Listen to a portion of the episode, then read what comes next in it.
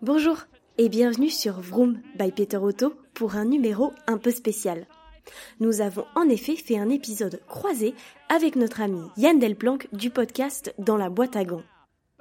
À cette occasion, Yann s'est prêté au jeu des questions de Vroom by Peter Otto et je me suis à mon tour retrouvée derrière son micro. Côté course, Yann nous plonge l'univers du rallye et plus particulièrement en 2004 avec la victoire de Sébastien Loeb en WRC. Rencontre avec un jeune passionné. Bonjour Yann. Bonjour Dorian. Bienvenue dans cet épisode un peu spécial parce qu'aujourd'hui euh, c'est toi mon invité mais je suis aussi ton invité. Oui, on fait un petit croisé, ouais. Ouais, on va un peu perturber notre audience, je ne sais pas, j'espère que ce sera un moment plaisant en tout cas. Alors pour ceux qui sont euh, amateurs de Vroom by Peter Otto et qui écoutent notre podcast, mais qui ne connaissent pas forcément le tien, donc dans la boîte à gants, est-ce que tu peux te présenter? Oui, donc euh, je m'appelle Yann, Yann Delplanque. Euh, J'ai créé dans la boîte à gants, donc un podcast, comme tu viens de le dire, il y a maintenant six mois. Assez prolifique parce que je crois qu'il y a maintenant 45 épisodes. Donc ça, ça a envoyé, tu vois. Et euh, l'idée derrière ça, c'était assez simple. C'est que à la base, je viens d'un monde qui a rien à voir. C'est que je travaillais dans le conseil. Je travaille dans un gros cabinet d'avocats. Et ouais, en septembre dernier, je me suis dit, mais je pense que le confinement a pas mal joué. Je me suis dit, mais ça a pas de sens ma vie. En fait, moi, j'ai toujours été un passionné de, de bagnole, sans vraiment comprendre pourquoi, parce que mes parents viennent pas du tout de là. Euh, ma mère est plutôt anti-bagnole d'ailleurs.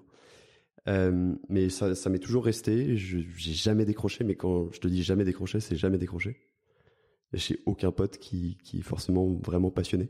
Et donc, euh, en septembre, j'ai démissionné. Je me suis dit, il faut que je fasse quelque chose avec cette passion, mais sans aucun plan. Donc carrément démissionné, t'as as quitté un CDI Ouais, en fait, alors je dis, démission, je dis démissionner, mais c'est pas démissionner. En fait, c'est juste que j'avais possibilité d'évoluer et je l'ai pas fait. Et je me suis, en fait, j'ai eu une espèce de vision de moi, si tu veux, à 30-35 ans, avec un beau métier, etc. Enfin, un bon salaire, une situation confortable, mais malheureux en fait, vraiment malheureux. Et, euh, et non, l'idée du podcast était toujours pas arrivée. Je me suis juste dit, il faut que je fasse quelque chose dans la bagnole. Mais euh, les business plans, tout ça, tout ce qu'on m'a appris, parce que j'ai fait des études d'entrepreneuriat, complètement oublié, tu vois. Et le podcast est arrivé par hasard euh, en novembre dernier, parce que l'idée, tout simplement, je vais me faire un réseau, j'ai rencontré plein de gens, ça va être trop cool. Et, et bah, il se trouve que maintenant, je fais que ça, quoi. Et du coup, tu t'es lancé en te disant, je vais lancer ce podcast autour de l'automobile avec des invités divers et variés. Tu savais déjà un peu dans quelle direction tu voulais aller ou c'est un peu venu sur le tas? Je pense que ça s'est affiné, mais oui, euh, depuis le début, je me suis dit, il faut surtout pas rester dans l'entre-soi. Et la force que j'avais, c'est que je connaissais personne. Donc, si tu veux, euh, j'ai frappé un peu toutes les portes au début. Euh, les premiers à m'avoir tendu la main, il faut le dire, c'est euh, toute l'équipe de POA, la chaîne YouTube Petite Observation Automobile. D'ailleurs, je les salue tous. Julien, qui a été mon premier invité, Julien Roseburger. Ils m'ont vraiment beaucoup aidé. je pense qu'ils m'ont aussi fait prendre confiance dans mon projet. Parce que le podcast, à la base, moi, je comprenais rien. Et d'ailleurs, c'est pour ça que si tu écoutes les premiers épisodes, le son est mauvais. Parce que j'enregistrais à distance. Ouais, c'est pas bon, quoi. Genre, je, suis, je suis pas bon. Enfin, je considère pas que je suis bon maintenant, mais si tu veux, forcément, tu as plus d'expérience. Et encore une fois, l'idée était tout simplement de m'ouvrir, me faire un réseau. Et je me suis dit, vas-y, peut-être que il y aura des opportunités euh, de business que très vite, je me suis dit, il faut que je crée quelque chose. J'ai toujours eu cette volonté-là de créer quelque chose. Et le salariat, je, je, je, veux pas dire que je, c'est fini pour moi. Je dis juste que j'y trouve plus vraiment ma place. Mais ça te correspond pas. Ouais, c'est ça, c'est ça. On va revenir du coup sur la partie automobile, ta passion. Tu ne comprends pas d'où ça vient, mais est-ce que tu arrives à trouver quel est le plus vieux souvenir automobile que tu as? Je crois que les plus vieux souvenirs automobiles, c'est quand même mon père. Je dis qu'il était pas, il est pas passionné de voiture, mais il en a quand même eu des assez atypiques. Euh, notamment euh, une Golf 2 qui était préparée euh, GTI. En tout cas, dans ma tête, c'était une GTI, alors qu'en fait, maintenant, je sais que c'est faux. Mais elle avait tout de l'apanage en fait de, la GTI. Et puis une autre voiture qui m'a vraiment beaucoup marqué et qui a retrouvé ses lettres de noblesse, c'est la Lada, la Lada Niva, qui à l'époque, en fait, euh, moi j'avais honte hein, quand il m'amenait à l'école avec ça, vraiment honte. Et maintenant, tu vois, j'ai beaucoup plus de nostalgie là-dessus parce que j'ai grandi dans le sud de la France. J'ai grandi dans l'ARPI grassois. Donc ce petit 4x4 en fait euh, était plutôt pratique euh, parce que vraiment c'était un village de 700 habitants à Speracedes si les gens connaissent à côté de Cabris de Grasse ouais. Euh, donc la ville du parfum. Et et après s'il a eu des autos quand même cool mais là j'étais quand même plus grand il a eu une 205 GTI à l'époque ça valait 3000 euros. C'est complètement dingue de se dire que ça vaut une fortune. Il a eu quoi d'autre? Il a eu une Mégane cabriolet. En fait, c'est vraiment, je te jure que c'est assez étrange parce que il a eu des caisses assez atypiques. Et en même temps, vraiment, il s'y intéressait pas plus que ça. C'est bizarre de dire ça, mais moi à chaque fois j'étais comme un ouf. Quand il est venu me chercher en Mégane Cabriolet, j'étais comme un dingue. Là, à la sortie de l'école, tu l'assumais un peu plus. Ah là, non j'assumais un peu plus. J'assumais un peu plus. ouais. Là, dans ma tête, c'était euh, c'était Festival de Cannes. Ouais, c'était c'était quelque chose. Mais euh, si tu veux, comme beaucoup, je pense, euh, d'enfants un peu passionnés d'automobile, euh, j'étais le gars qui épluchait les catalogues, euh, qui connaissait tous les prix, les prix des options, au point de faire peur à ma mère parce que en fait, dans la nuit, je reconnaissais à 300 mètres au phare la voiture qui arrivait, ou au bruit certaines aussi.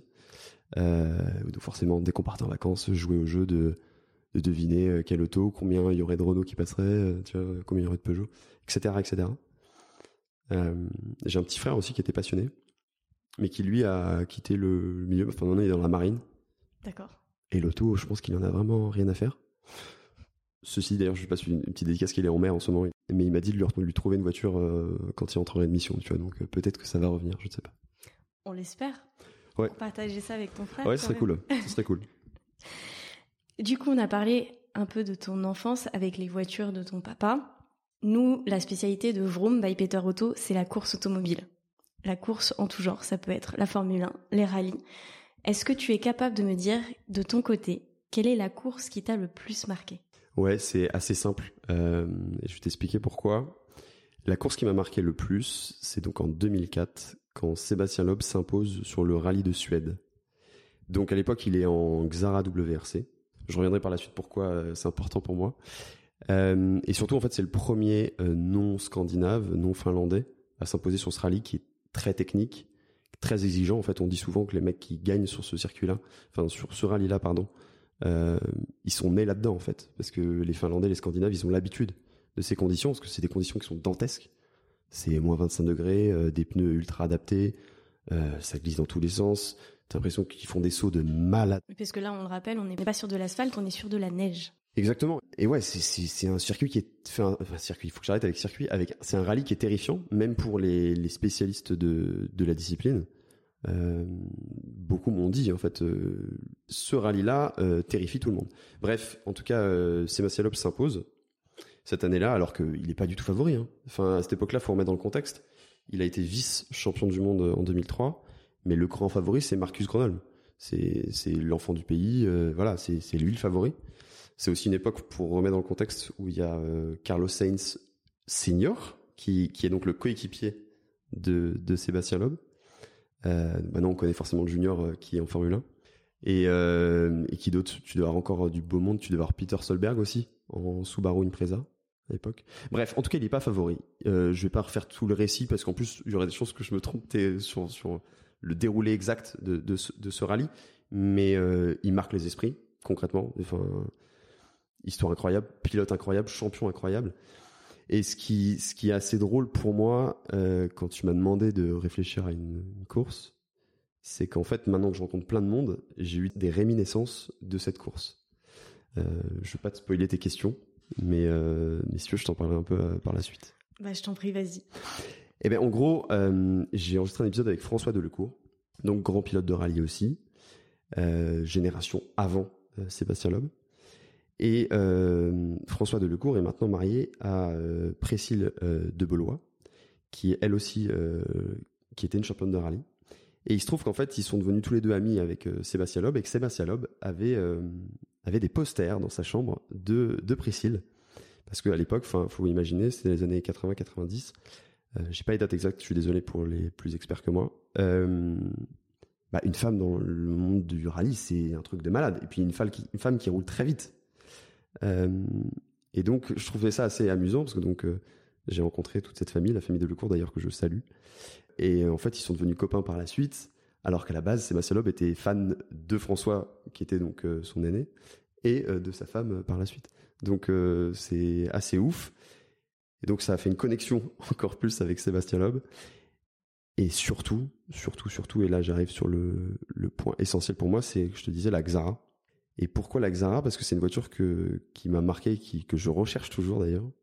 Parce que mon grand-père avait une Xara VTS, phase 1 en 167 chevaux, gris métallisé intérieur cuir. Tu t'en souviens quand même très précisément de cette voiture? Ouais, ouais, parce que j'ai une grosse déception sur cette voiture en fait. Euh, enfin, j'ai appris à conduire quasi dessus. En tout cas, dès que j'ai eu le permis, c'était la première voiture un peu sympa que je conduisais. Et si tu veux, c'est un vrai slipper. Donc un slipper, euh, en gros, c'est des voitures qui d'apparence euh, marchent pas, mais si tu veux, quand même marchent bien. Enfin, faut imaginer, c'est un 4 cylindres en ligne, 167 chevaux euh, en Atmo, ça fait un bon bruit si tu mets une petite inox, et ça marche, c'est un super châssis, franchement, c'est cool. Sauf que la Xara, ah, c'est pas la voiture la plus sexy du monde, tu moi, je l'adore, mais je suis pas objectif. Et mon grand-père avait ça, c'était la première de ses yeux. Sauf qu'il est décédé quand j'avais 18 ans. Moi, je voulais absolument récupérer cette caisse.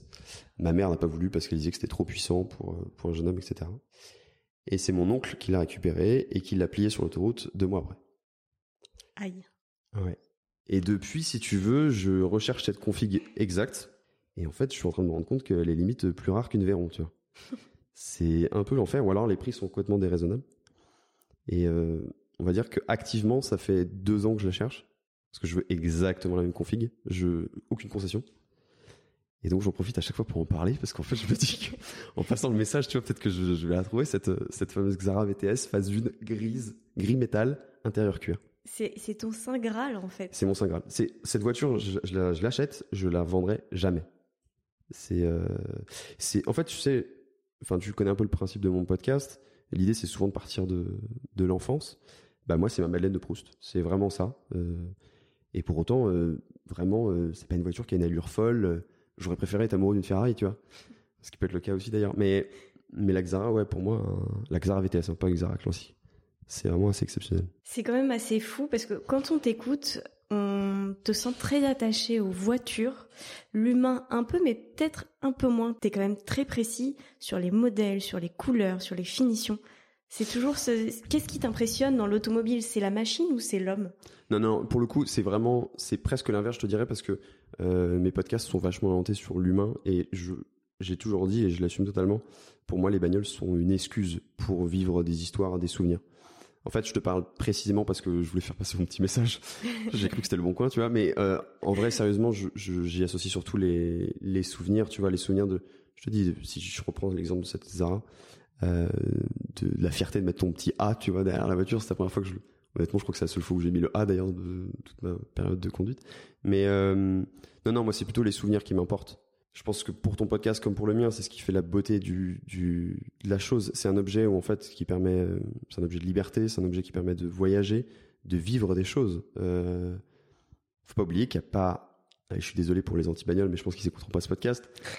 euh, il n'y a pas d'autre objet qui te permet, euh, je sais pas, à 4 heures du matin, sur un coup de tête, de te barrer euh, à l'autre bout de la France ou même à l'autre bout de l'Europe, si tu veux. Euh, donc, c'est ça qui importe le plus. je suis un gros fan de road trip aussi, donc, donc non, non, plutôt l'humain pour le coup. Mm-hmm. Non, mais je, je, comprends et je te rejoins totalement sur, sur cet esprit-là. Du coup, du côté humain, toi, quel est le pilote qui t'a le plus marqué? Là aussi, toute discipline confondue, hein. ça peut être rallye, Formule 1.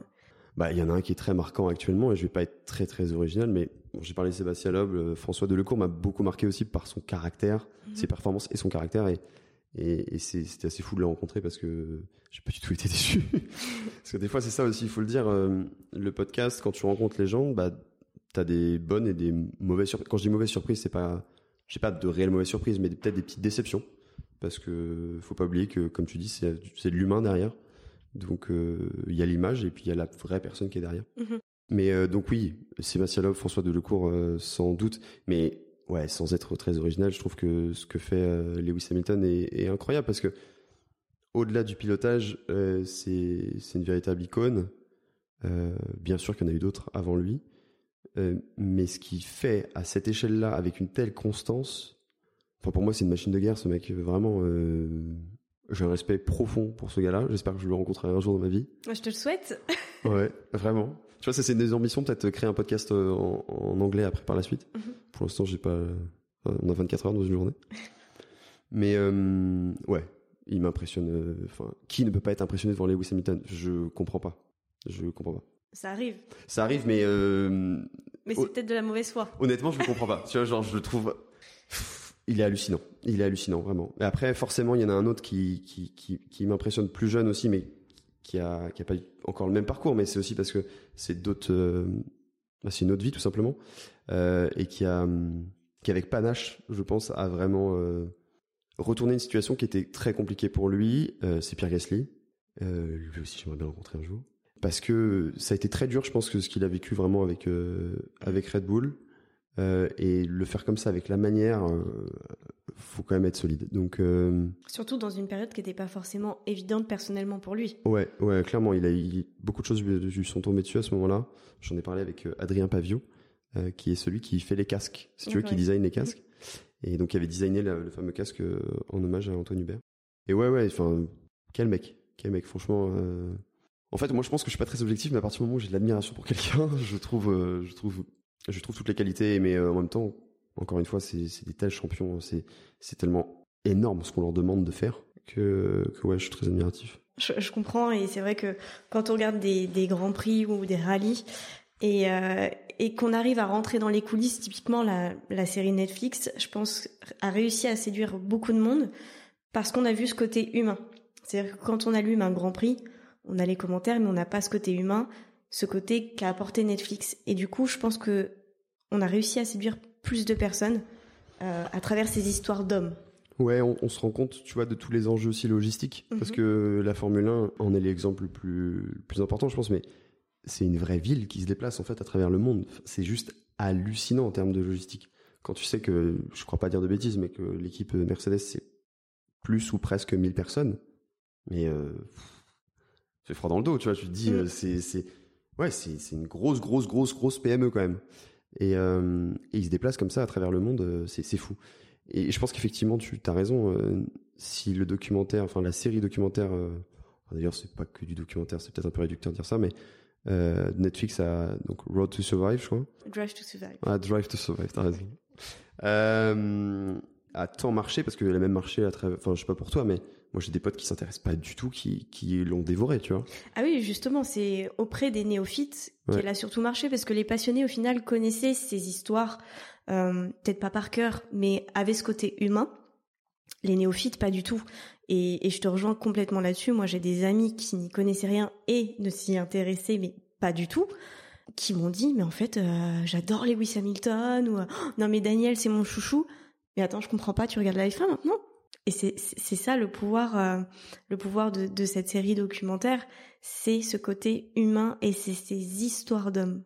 Mais je dois confesser que je me suis réintéressé franchement à la Formule 1 avec ce documentaire aussi, parce que tout simplement je n'ai pas Canal Plus et euh, je suis pas très télé. Et en fait maintenant je le regarde plutôt en streaming. Désolé Canal Plus. Désolé Margot Lafitte. Euh, Désolé Julien Febro. Julien Febro, j'espère qu'il viendra effectivement sur ce podcast aussi. Euh, mais, euh, mais, mais oui, oui, ça, ça m'y a vraiment réintéressé. Et je trouve qu'il y a eu un... En tout cas, c'est encore une fois, c'est un avis personnel, mais j'ai eu un regain d'intérêt parce que il y a peut-être une période où je trouvais les, les, courses de Formule 1, en tout cas celles que j'ai pu regarder, un peu chiantes, franchement. Et là, je trouve qu'il y a une vraie bataille. Enfin, il se passe vraiment des... Enfin, c'est incroyable, c'est spectaculaire, c'est j'ai eu, ouais, j'ai eu un regain d'intérêt. Euh, au même titre que la que MotoGP, mais ça on peut-être pas en parler. Euh. bon, comme je te l'ai dit, on s'intéresse à toute discipline, mais c'est vrai que nous notre truc, c'est plus à quatre roues. On va revenir du coup au côté humain parce que moi aussi j'adore ça. Parmi tous les invités que tu as reçus, est-ce que il y a eu pour toi une rencontre inoubliable? Il y en a eu plusieurs.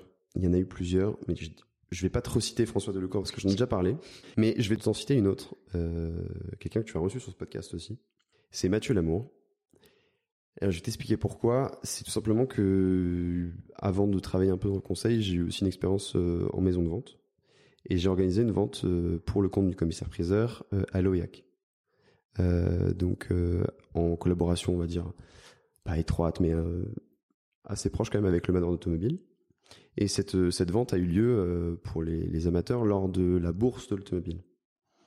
Donc il y avait un plateau d'une quarantaine de véhicules assez éclectique. Euh, ça passait de la 430 Scuderia, si tu veux, à une vieille de la haie, en passant par une Golf 1 Oettinger pour GTI Oettinger pour, pour les amateurs.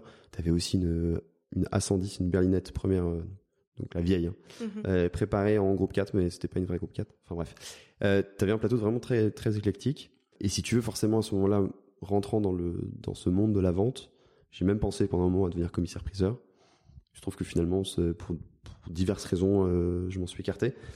Mais quand tu rentres dans ce milieu-là, tu ne peux pas ne pas connaître Arturial parce que c'est la référence européenne. Et forcément, je me suis intéressé à tout l'univers, à Maître Hervé Poulain, d'ailleurs avec qui je vais sûrement enregistrer un épisode par la suite, et à Mathieu Lamour, forcément.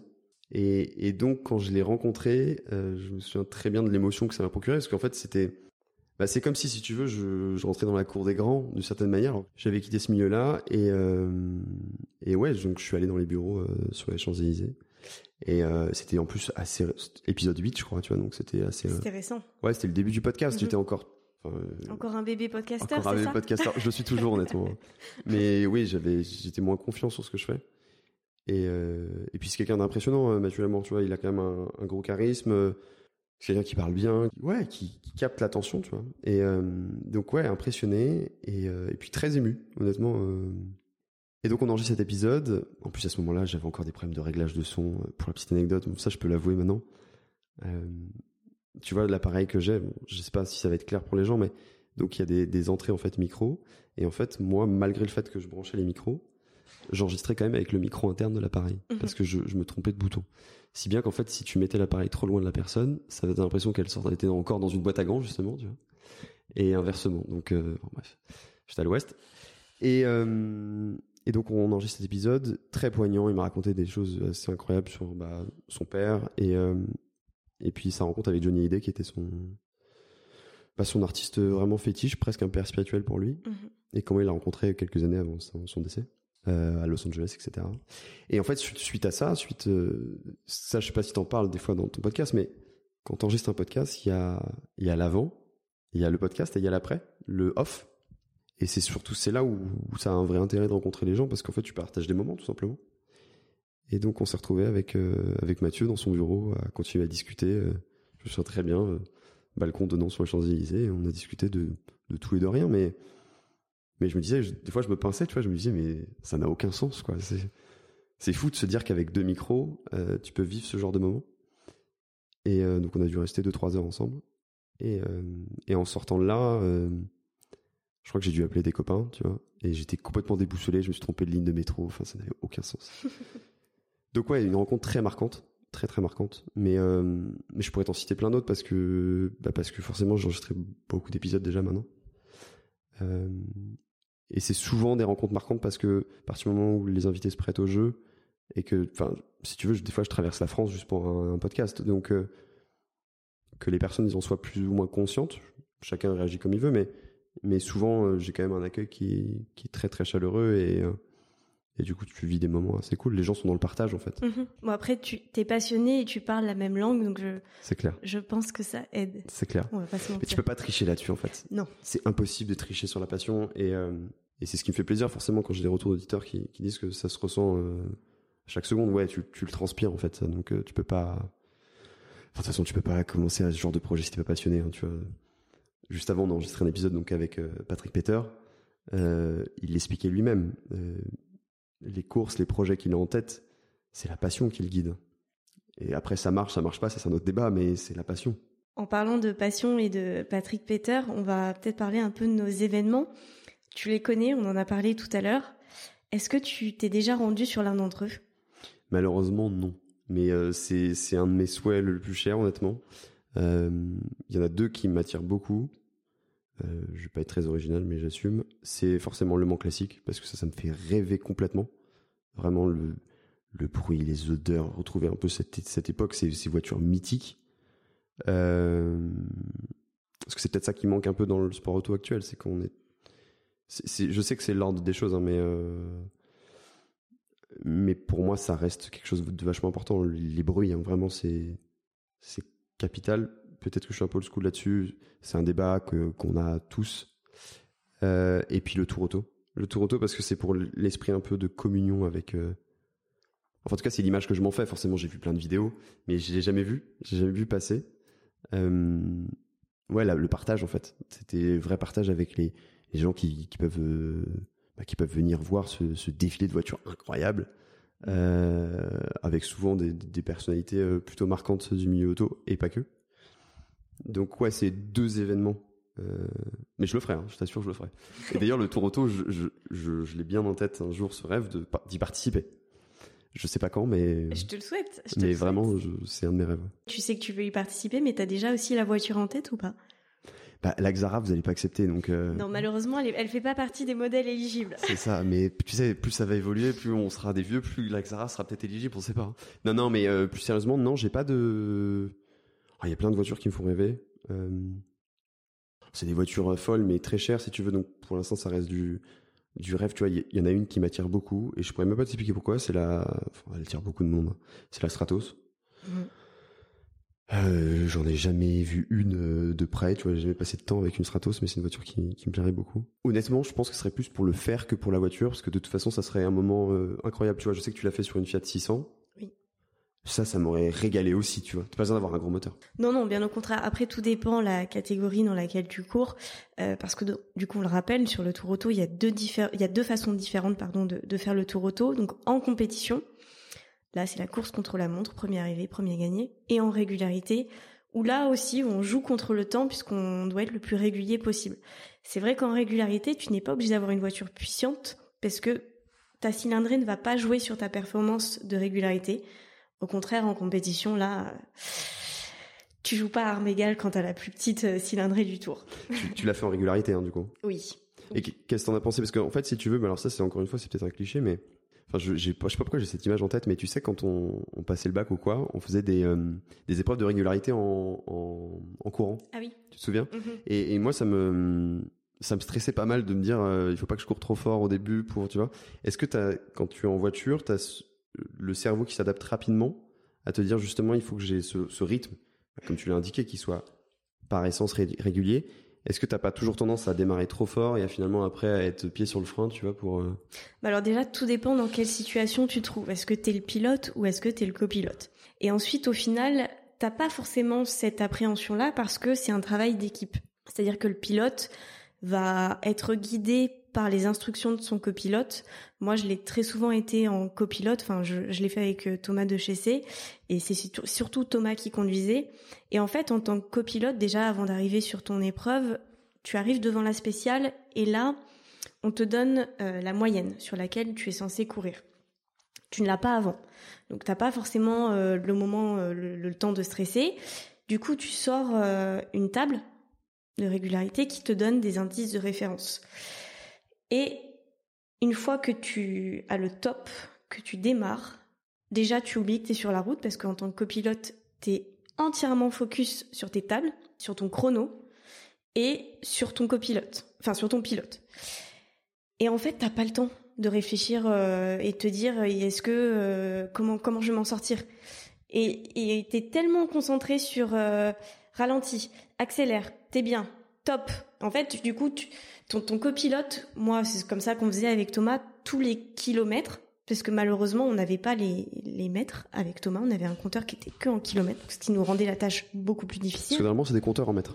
Bah en fait, si ta voiture a un compteur qui te qui te donne les mètres, l'idéal c'est de faire euh, tous les 200 ou 300 mètres, ton copilote te donne un top et toi tu calcules ou tu regardes sur ta table si t'es en retard ou en avance pour pouvoir réajuster ton gap beaucoup plus facilement. Tous les kilomètres, du coup, tes chances d'être régulier sont un peu amoindries. Donc du coup, tous les kilomètres, Thomas me disait top. Et là, c'était à moi de lui regarder et dire t'es trop lent, t'es trop rapide. Et en même temps, il faut aussi essayer de lui donner les instructions sur ta spéciale parce que lui ne sait pas ce qu'il a en face. Donc tu as, trois éléments à gérer. Tu as ta table, ton chrono et les éléments, genre virage à droite, épingle à gauche. Et en fait, t'as pas le temps de réfléchir à ça et c'est qu'une fois que la spéciale est terminée que tu as un peu ce déclic dont tu me parlais en, en course euh, en athlétisme où tu dis merde, j'ai fait quel temps? Est-ce que j'étais trop rapide? Est-ce que j'étais trop lent? Et là, tu, tu as un peu peur parce que forcément, ça joue sur ton classement. Et, et c'est vachement bien. Franchement, moi, la régularité. Après, quand t'es un piqué de course, je pense que tu t'amuses vraiment parce que tu lâches les chevaux. Ça peut être frustrant pour quelqu'un qui a une voiture euh, très puissante et qui a envie de, bah, de vitesse. Mais en régularité, tu t'amuses aussi. Et tu me l'as super bien vendu. Et j'ai encore plus envie de le faire, tu vois. bah, je t'invite à le faire en régularité, vraiment. Bah, je sais pas quelle année, quand je pourrais, etc. Parce que on sait toujours pareil. Hein, c'est, il faut trouver l'équipe, la voiture. Euh, c'est quand même aussi un budget. Le financement. Oui. Mais, euh, mais ouais, ça me tente bien. Putain. Ouais, carrément. C'est bah, le Mans classique. Je pense que malheureusement, je ne serai pas participant. Ça, j'ai fait une croix dessus. Bon, tu peux, tu peux faire le Mans classique, euh, mais en participant avec un club. Ouais, va falloir faire des podcasts quand même. Hein. Va falloir en faire. Oui, avec les clubs, avec les, avec les clubs, c'est plus abordable et tu as quand même accès à la piste. Ouais, bah écoute, ne jamais dire jamais, mais en tout cas, ouais, c'est les, les deux événements Peter Otto qui, qui me plaisent, euh, qui me plaisent le plus, ouais. Ok, super. Bah écoute, euh, c'était un plaisir de te, de pouvoir t'interroger, de passer de, de l'autre côté et, et te faire faire cet exercice. Bah tu sais que c'est troublant en vrai. Je, ce côté, j'ai des vieux réflexes qui reviennent de, mais en fait, tu, c'est ouais, c'est toi qui, qui, qui m'interroge et, étant donné que je fais que ça maintenant parce que c'est devenu mon, mon métier, bah, forcément, t'as des espèces de d'habitudes en fait qui se mhm. créent. Et euh, non, mais en tout cas, c'était un plaisir. Merci beaucoup, Dorian. Avec plaisir. Et du coup, j'espère te voir sur le tour autour en tant que participant ou, ou même visiteur. Bah, spectateur, déjà, c'est sûr. c'est sûr. Là, tu vois, le prochain, je vous le prépare. Euh, ça, je me le suis promis. Donc, euh, j'y serai. Je sais pas où sur le circuit, mais enfin, sur le parcours. Mais j'y serai, c'est sûr. Si t'es à Paris le 30 août, en tout cas, on, on te verra au Grand Palais éphémère. Ah, c'est jouable. C'est carrément jouable. Ouais, c'est bah, carrément Rendez-vous au Grand Palais éphémère le 30 août alors. Allez, ça part. On fait, on fait ça. Bah écoute, merci Dorian. Avec plaisir Yann. Dorian, j'ai repris le, contrôle du micro ce coup-ci, parce que là, c'est toi qui passes du côté interviewé. Ouais. Euh, c'est un plaisir de te recevoir dans la boîte à gants, même si en fait on n'a pas bougé de place, on est toujours au même endroit. On n'a pas bougé, mais c'est un plaisir de changer de place et de retourner dans le canapé, on va dire. tu vas faire ta petite thérapie automobile. C'est ça, je suis prête. Donc euh, j'ai enregistré un épisode avec Patrick Peter juste avant et on s'est dit, euh, bon, en fait, l'idée c'était vraiment de faire un croisé de nos deux podcasts, mhm. donc le tien, Vroom. Est-ce que tu peux te présenter un peu en deux mots? Bien sûr. Alors du coup, je m'appelle Doriane. J'ai 29 ans, bientôt 30. Je le vis pas super bien, mais euh, euh, non, plus sérieusement, je m'appelle Doriane. Je suis attachée de presse. Euh, donc ça peut être un nom un peu bizarre, mais mais mon métier en fait consiste à faire le lien entre une marque ou une société. En l'occurrence, la société c'est Peter Auto et les journalistes, donc les médias. Donc ça peut être aussi bien euh, votre émission préférée, euh, Turbo, Automoto, qu'un journaliste au Figaro, au Point, euh, Sport Auto, Auto Hebdo. Donc on est en contact tous les jours avec ces journalistes et le but c'est de donner le maximum de visibilité à la société qu'on représente. Donc moi je suis attachée de presse pour pour Peter Auto, donc l'ensemble des événements qu'on organise et également pour la marque automobile Bentley Motors auprès des concessions françaises et monégasques. Bon, on va revenir un peu sur tout ton parcours, mhm. mais euh, l'automobile, en fait, depuis le début, ça a une place hein, quand même assez importante dans ta vie euh, depuis l'enfance. Depuis l'enfance, oui, sans vraiment le savoir. Euh, c'est pas quelque chose euh, qui m'a toujours animée. C'était là. J'ai des très bons souvenirs liés à l'automobile et j'y ai jamais vraiment fait attention. C'est juste que plus tard, je me suis rendu compte qu'en fait, j'avais énormément de bons souvenirs liés à l'automobile et que je m'y intéressais particulièrement bah, beaucoup plus que certaines petites filles ou certaines adolescentes euh, de mon âge. Quoi. Et c'est quoi tes premiers souvenirs? C'est lié à ton père? Oui. Ah ouais, c'est, c'est pas très original, c'est, c'est, c'est mon père, donc euh, passionné d'automobile, qui, euh, qui est surtout un grand bricolo. on l'appelle MacGyver chez nous. rien ne lui résiste. Et, euh, et, en fait, mon père a toujours aimé l'automobile. Euh, plus jeune, avec ses frères, euh, il s'amusait à, à, acheter des carcasses de voitures, à les retaper, à s'amuser un peu avec, et ensuite les revendre pour se faire de l'argent et acheter une plus belle voiture. Et en fait, c'était leur truc. Et, et quand j'étais petite, ce qui est pas le cas avec les voitures d'aujourd'hui, mais tout l'entretien, c'était lui qui s'en occupait sur sur les voitures qu'on pouvait avoir, mon père, mon père ou ma mère. Hein. Et, euh, et c'était les moments privilégiés que je passais avec lui. Donc euh, j'étais toujours un peu dans ses pattes et, euh, et j'étais son, son assistant mécano. Donc euh, c'était passe-moi la clé de 12 et puis bah quand t'es petite, c'est quoi une clé de 12 Et au final t'apprends et, euh, et tu, tu, regardes et tu comprends un peu plus à quoi ça sert et, et voilà donc c'est grâce à mon père, c'est lui qui m'a piqué. Parce que c'était l'occasion pour toi de passer des moments avec lui, parce que je crois qu'il se déplaçait beaucoup pour son travail, c'est ça? Exactement, mon père était très souvent en déplacement, il était là que les week-ends. Donc euh, quand il revenait, il avait pas mal de choses à faire, euh, bah, bricoler sur les voitures, euh, avancer sur des trucs dans le jardin, ou bref, il y avait des choses à faire. Et du coup, c'est vrai qu'il avançait pas mal sur les voitures, et c'était les moments que je passais avec lui, et c'était ces moments privilégiés où où bah j'étais la petite fille à papa et et il m'apprenait des choses et je le regardais avec des grands yeux euh, tout euh, tout émerveillé parce qu'au final je trouvais ça impressionnant euh, sa façon de, remettre en mouvement une machine et, en fait, qu'importe la voiture, ça n'avait aucun secret pour lui. J'ai jamais vu mon père bugger devant un moteur, jamais. On va y revenir justement à ça, mais tu as une sœur aussi, mais qui, elle, ne s'intéressait pas spécialement, en tout cas qui partageait pas ces moments-là avec ton père, c'est ça? Oui, j'ai une grande sœur. Euh, si, parfois, elle les partageait, mais c'est vrai que euh, c'était pas forcément son truc. Euh, pourtant, elle, contrairement à moi, moi, quand j'étais petite, je jouais avec des petites poupées, elle, elle jouait avec des, voitures. Ça, c'était son truc. Donc, j'ai jamais ah, compris. c'est marrant. Oui, j'ai jamais compris parce que elle, son truc à elle, c'était les petites voitures, mais elle aimait pas ça. Et même aujourd'hui, euh, on, partage des moments ensemble. Euh, elle partage souvent des moments en voiture avec moi parce que c'est les, les moments où elle me retrouve. Et, euh, et, elle, me dit, moi, j'aime pas trop ça, mais ça me fait plaisir de passer ces moments avec toi. Ok, c'est marrant qu'elle ait joué avec des petites voitures. Oui. C'est très étrange. C'est le côté paradoxal de ma sœur. Sarah, si tu nous écoutes, on t'aime, mais t'es un peu folle. La petite dédicace bien placée. C'est ça. Et tu m'as parlé aussi d'un souvenir d'une jaguar, parce que tu me parlais de, des odeurs, de, de, ce bois, de ce cuir, tout ça. Exactement. En fait, euh, du coup, sur la partie euh, voiture, on n'a jamais eu des voitures assez incroyables. Mon père roulait en, 205, ma mère aussi, euh, quand j'étais plus jeune. Et en fait, dans le jardin, il y avait une Jaguar. Une, 205 d'ailleurs que tu m'as dit qui allait jusqu'au million de kilomètres, c'est ça? Oui, oui. c'est pour ça MacGyver l'a emmené jusqu'au million de kilomètres. C'est incroyable. Oui. C'est bon après euh, il y a eu quand même pas mal de choses de, faites dessus mais euh, mais oui il l'a poussé jusqu'au bout et euh, et c'est ça aussi en fait quand je dis qu'il bricolait les voitures c'est que pour lui une voiture elle va pas à la casse comme ça en fait. C'est on va aller jusqu'au bout des choses et s'il faut réparer on répare quoi. Ouais ouais. Et et du coup pour pour revenir à ta question de, de Jaguar en effet donc il y avait cette Jaguar dans le jardin moi, je l'ai jamais vu rouler. Peut-être que ma sœur si, mais moi jamais. Et en fait, euh, je sais, je suis incapable de te dire le modèle. J'ai, j'ai les formes un peu euh, dans, dans, ma mémoire, mais incapable. Tu te souviens à peu près quelle génération c'est? On est dans les années 80, 90 Bah moi, je suis née en 91, donc c'était euh, ouais, ça devait être dans les 95, un truc comme ça. C'était peut-être une, année, une, une Jaguar des années 90. Je saurais pas dire. Bah, elle était forcément un peu ancienne, j'imagine. Donc, ça serait plutôt années 80, 70, peut-être? Je sais pas. Faudrait que je pose la question. Ok. Bah, si on a la réponse entre temps, on, je, te, donnerai la on mettra une petite photo. Exactement. Et, euh, et en fait, du coup, j'aimais beaucoup aller dans cette voiture qui était à l'arrêt et qui n'a jamais bougé, hein, moi, en tout cas dans mon enfance. Et en fait, je rentrais et déjà le cuir, le, le toucher du cuir un peu patiné et l'odeur. En fait, moi, c'est ça que j'aime dans les voitures, les vieilles voitures, c'est l'odeur. Euh, toutes les personnes qui sont montées dans une vieille voiture peuvent euh, savoir de quoi je parle parce que c'est une odeur tellement particulière. C'est pas ça sent le vieux, mais ça sent le cuir, ça sent le bois, ça sent un peu l'essence aussi. Et, du coup, j'avais l'impression de voyager dans cette voiture.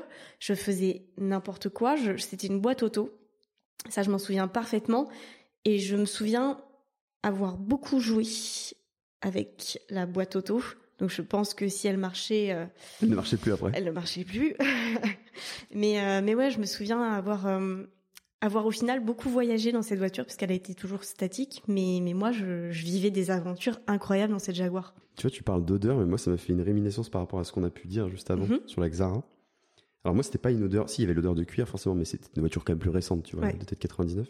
En revanche, mon grand-père avait un chien et cette voiture était embaumée de l'odeur du chien, tu vois. Et je l'ai encore là dans le nez. C'est assez fou. Effectivement, c'est la mémoire olfactive et, euh, incroyable. Mm. Et en fait, c'est ça qui est assez fou dans l'automobile. Tu vois, toi, tu parlais de, de l'objet en mouvement. Moi, je trouve que c'est un des rares objets qui, à part du coup, au final, le, goût, va réveiller tous tes sens. Euh, tu vas avoir euh, une sonorité particulière, tu vas avoir l'odeur, tu vas avoir le toucher, tu vas avoir la vue. Et en fait, ça te transporte même à l'arrêt. clairement. C'est pour ça que c'est bien plus qu'un objet, euh, je pense, euh, aussi bien pour toi mm. que pour moi, que pour tous nos auditeurs. Pour revenir un petit peu aux, autos de ton enfance, qu'est-ce qu'il y a eu d'autre un peu comme, comme automobile qui a pu te marquer à part cette fameuse Jaguar et, les 205 euh, La Mercedes. mon, père, mon père a toujours cette voiture, une Mercedes, une classe E. Euh, faudrait que je regarde combien de kilomètres elle a parce que elle aussi, euh, c'est assez incroyable. Elle est de 91 ou 90. Mes parents l'ont eu euh, au moment où juste avant ma naissance. Donc c'est une 190E peut-être? Oui. Ok. Exactement. Et en fait, euh, cette voiture, euh, bah moi, quand j'étais plus jeune et que mon père, euh, bah, comme je te le disais, mon père était, pas là en semaine, mais il arrivait parfois qu'il rentre le vendredi. Et si mon père, par, par chance, venait nous chercher à l'école, comment j'étais trop contente que mon père vienne me chercher en Mercedes. C'était super. Et cette voiture, je l'ai, je l'ai toujours trouvée belle. Elle a ce côté très carré, Youngtimer, qui, qui plaît ou qui déplaît. Hein, ça, je, je, l'entends totalement. Et c'est la voiture avec laquelle on partait en vacances et, et même aujourd'hui, euh, quand j'ai eu le droit de la conduire, euh, bon, c'était pas le jour de mes 18 ans parce que je n'ai pas eu le droit le jour de mes 18 ans, mais, euh, mais le jour où j'ai eu le droit de conduire cette voiture, euh, j'étais impressionnée. Enfin, pour moi, c'est un tank déjà. Pour moi, cette voiture, c'était un tank en termes de dimension. On est sur, euh, sur un format de voiture qui est quand même assez imposant. Et, et, du coup, cette voiture, elle m'a toujours impressionnée. Et aujourd'hui, elle roule encore. Le pont fait un bruit incroyable. Euh, je crois que mon père est sur le coup. Il procrastine un peu sur, sur cette tâche-là, mais elle est toujours là. Elle est toujours là et, et, elle fait partie de la famille. Pour moi, c'est ça aussi les voitures.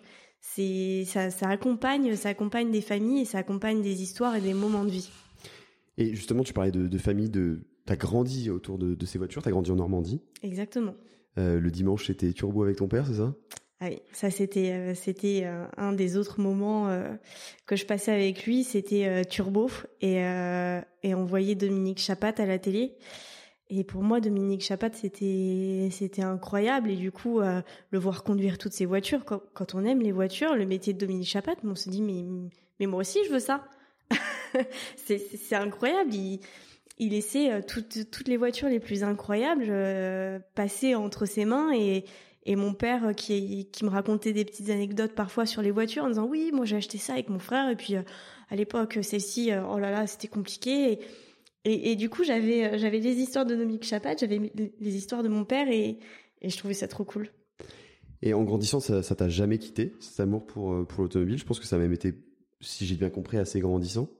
Oui, ça a été grandissant, ça a été dormant aussi parfois parce que euh, au moment de l'adolescence, c'est pas quelque chose euh, que que j'ai forcément cultivé, mais euh, mais ça a toujours été là et je m'y suis toujours intéressée euh, toujours en, en voyant euh, des voitures de collection qui passaient, quand je les entendais, je me retournais ce qui n'était pas le cas de tout le monde au final. Notamment cette petite mini que tu, tu voyais de ton lycée. T'étais en quelle classe ce moment-là? Exactement. Alors j'étais en seconde au lycée du Mésil à Vernon. Et en fait, pour aller au lycée, alors ça dépendait, mais parfois je m'arrêtais au niveau de la gare routière qui est en centre-ville. Et j'avais environ 20 minutes de marche pour aller au lycée. Et en fait, sur cette route, c'était une, route, une route, mais vraiment droite. Et je croisais souvent une vieille mini. Elle était verte, avec les bandes blanches. Et je me souviens, à chaque fois, je me disais, je veux la même. Je veux la même. Et cette voiture. C'est devenu une obsession? Sans vraiment le savoir, mais oui, c'était c'était un objectif. C'était mais je, je, veux la même et je l'aurai. C'est-à-dire la question elle se posait même pas. C'est je veux la même. Mm. Et qu'est-ce que tu as fait alors pour l'avoir? Qu'est-ce qui s'est passé un petit peu euh, tu, tu, On sait que tu es terminal, c'est l'âge où tu vas normalement passer le permis. Tu arrives à 18 mm. ans. Euh, qu'est-ce qui se passe pour toi cette fameuse mini, le permis qui arrive? Bah, quand on habite en Normandie, dans un, dans un petit village, et, comme toi, hein, moi, il y avait 700 habitants dans mon village, le permis, c'est, c'est pas un loisir, c'est une nécessité, en fait. On a besoin, on a besoin du permis pour, pour bouger d'un endroit A à un endroit B. Et, euh, et en fait, les 18 ans approchent, j'avais déjà fait euh, ma conduite accompagnée, tout était en route, quoi. Mais j'avais pas encore 18 ans. Et, euh, et en fait, j'étais sur eBay. Et là, qu'à l'époque, le Bon Coin, c'était pas encore la folie, c'est ça? Non, je connaissais même pas. Mais peut-être que mon père connaissait à l'époque. C'est mon père qui m'a fait découvrir le Bon Coin. Moi, je connaissais pas, mais à l'époque, j'étais, je regardais sur eBay et en fait, je suis tombée sur une mini et j'ai fait une enchère. J'ai fait une bêtise. j'ai fait une enchère, mais j'y croyais pas. Je pensais pas que ça allait passer. Et en fait, c'est passé. C'est passé et la voiture a été achetée. À combien l'enchère? Je, attends, faut pas que je te dise de bêtises, mais je crois que c'était 500 euros ou un truc comme ça. Ouais, donc c'était ridicule, quoi. Oui, mais justement, on aurait dû sentir l'entourloupe. Enfin, moi, j'aurais dû sentir l'entourloupe parce qu'à ce moment-là, c'était pas normal ce genre de prix. Et puis, bah, c'était c'était très normal parce que c'était une daube, en fait. C'est-à-dire qu'est-ce qui qu'est-ce qui allait pas sur la voiture?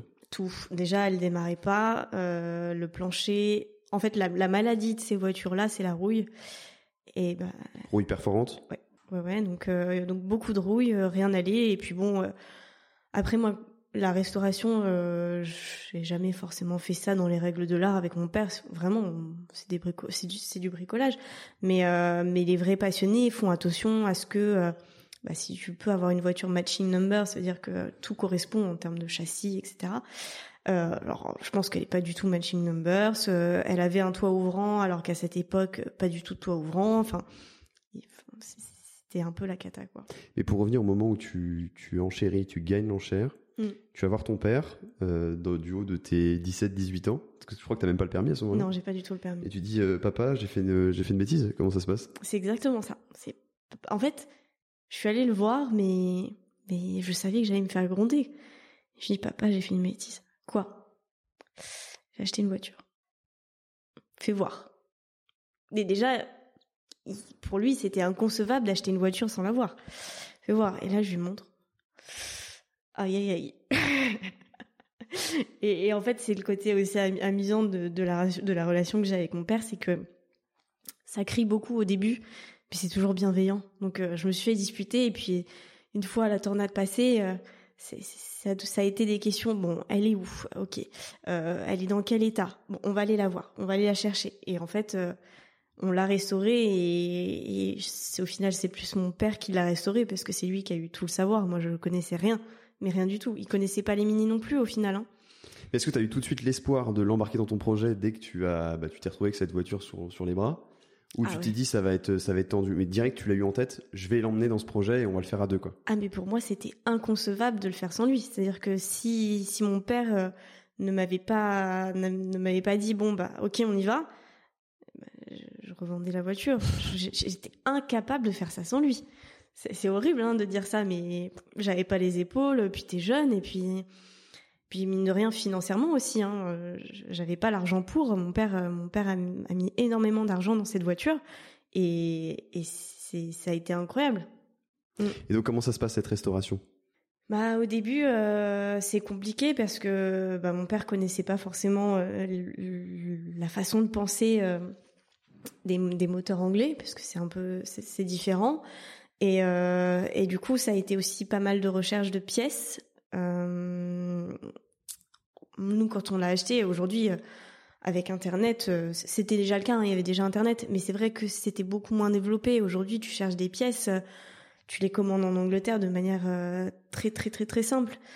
Et, et du coup, au début, ça a été beaucoup de recherches de pièces. Bah, il y avait aussi une, un coût à prendre en compte. Donc du coup, on cherchait des pièces euh, avec le meilleur rapport qualité-prix. Parce que c'est vrai que encore une fois, si tu veux faire une restauration de qualité, tu réfléchis même pas au prix et, et tu t'achètes le, les, meilleures pièces. Là, j'étais pas là pour pour faire une une voiture de showroom. Je voulais une voiture qui roulait et, et c'est tout. Donc euh, il y avait aussi cette, euh, cette, cet aspect à prendre en compte, l'aspect économique. Euh, parce qu'encore une fois, c'est pas moi qui ai acheté les pièces. Hein, Surtout que ce qui est assez amusant, c'est que tu disais tout à l'heure, tu sais que quand tu habites dans la campagne, parce que mm. moi pour le coup j'ai vécu dans la campagne, mais jusqu'à mes 10 ans, après je suis à la Rennes, donc euh, j'ai plus vraiment eu ce problème. Mais euh, donc tu avais cette nécessité d'avoir un véhicule assez rapidement. Oui. Mais vu que cette voiture devait être restaurée, finalement elle n'a pas été prête pour tes 18 ans. Ah pas du tout. La restauration a pris plus de deux ans. Ça a été très long, mais encore une fois mon père travaillait, donc puis tu peux pas demander à une personne qui t'aide de faire ça à 100%. Enfin, c'était euh, des moments qu'on prenait ensemble le week-end, euh, qu'on bah, il avait peut-être aussi besoin de se reposer. Hein. Donc, euh, donc parfois on prenait du temps, on se mettait ensemble et, on avançait. Mais, mais c'est vrai que du coup, bah non, je l'ai, je l'ai pas eu pour mon permis. J'ai eu la chance d'avoir d'avoir le grand-père de, de mon cousin qui avait une R5. C'était pas une turbo, Bon, c'était déjà pas faut pas déconner non plus. Non, non, non, faut pas déconner. C'est dangereux comme caisse. Hein. Pour un jeune permis, c'est oui, chaud quand même. Et non, non, du coup, euh, qui, qui nous a gentiment donné la R5 et sur laquelle j'ai pu rouler. Et franchement, en tant que première voiture, une R5, mais c'était magique. C'était trop bien. Tu te souviens quelle version c'était? Non, c'était un truc basique. Ouais. Ouais, ouais, tout à fait basique. Moi, je roulais en R5 et, et j'avais une de mes très bonnes amies qui roulait en 205, donc on était le duo parfait, quoi. Elle, c'était une 205 junior, je m'en souviens. Tic et tac, quoi. Ouais. Et donc, pour, pour, cette restauration, vous achetez aussi une voiture donneuse? Exactement. Vous n'avez pas trop le choix? Non, non, non. C'est vrai que du coup, euh, bah encore une fois sur une logique, euh, sur une logique économique. Du coup, il y a eu cette deuxième voiture qui a servi pour la pièce. Et, euh, une fois que la première restauration était terminée, il y avait la deuxième dans le jardin. Et mon père l'a regardé souvent en disant non mais en fait, qu'est-ce que je vais en faire? Je peux, je peux, je peux pas la laisser comme ça. Et c'est un amoureux des voitures, donc euh, ça l'a titillé. Et puis, puis il s'est dit bon bah vas-y, vas-y, la noire, on l'a fait.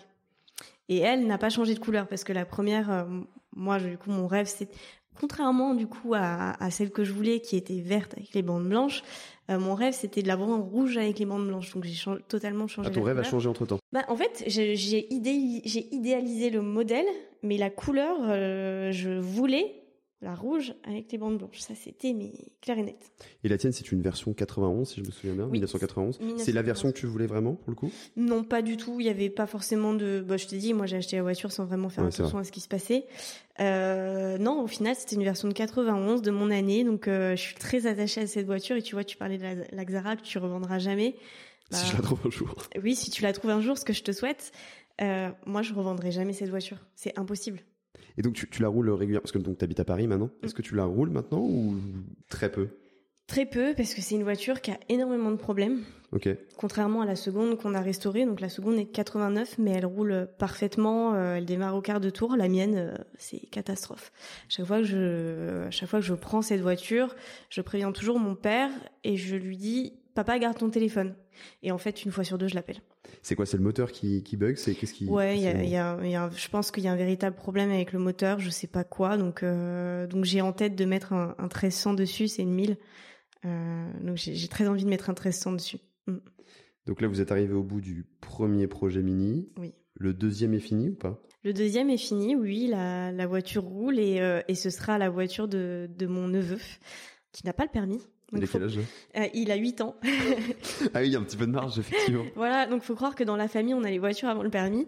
Euh, lui, du coup, a vraiment de l'avance. Mais, euh, mais oui, oui, en fait, mon père, quand, euh, quand la, la, deuxième restauration a commencé, il a toujours dit que cette voiture, c'est pour Doudou. Donc euh, je, je, la pratique, je la rôde, voilà, on va dire ça. Ce qui est pratique pour toi puisque l'autre est un peu capricieuse. C'est ça, exactement. Donc euh, je la fais rouler et puis euh, puis s'il est sage et qu'il fait pas une crise d'adolescence à toute épreuve, je lui remettrai les clés à ses 18 ans. Et comme si ça ne suffisait pas, l'automobile est aussi entrée dans ta vie professionnelle. Mmh. Donc au début, tu as commencé, si je dis pas de bêtises, ta carrière vraiment en dehors de l'automobile, toujours dans la com, c'est ça? Exactement, ouais. Comment s'est passée cette transition justement où finalement tu es rentré en automobile et maintenant tu ne l'as plus quitté donc mmh. euh, C'était tout à fait par hasard en fait. Euh, comme, comme je te l'avais dit un peu précédemment, moi l'automobile, euh, j'aimais ça mais je me suis jamais imaginé travailler dans ce milieu puisque pour moi c'était même pas envisageable. Je voyais ça d'un œil totalement extérieur. Et en fait j'ai terminé mes études et, et je cherchais un travail. Donc euh, il fallait trouver et j'avais fait beaucoup de stages euh, dans la communication toujours, mais rien à voir avec l'automobile. J'avais été une, euh, dans la dans la sécurité euh, avec euh, la production de passeports biométriques. Enfin vraiment rien à voir. C'est pas la même chose. Pas du tout. J'ai fait de la joaillerie. Enfin et et au final en bas de chez moi il y avait une une boîte dans l'immobilier et et en fait il y a un monsieur que je croisais tous les jours parce que je promenais mon chien. Et ce monsieur avait exactement la même race de chien que moi, donc un bulldog français. Ok. Et on parlait souvent. Donc il avait suivi un peu mon parcours, mes études. Et quand euh, j'ai terminé mes études, que mon dernier stage s'est terminé et que je cherchais un travail, bah il a un peu suivi l'aventure avec moi.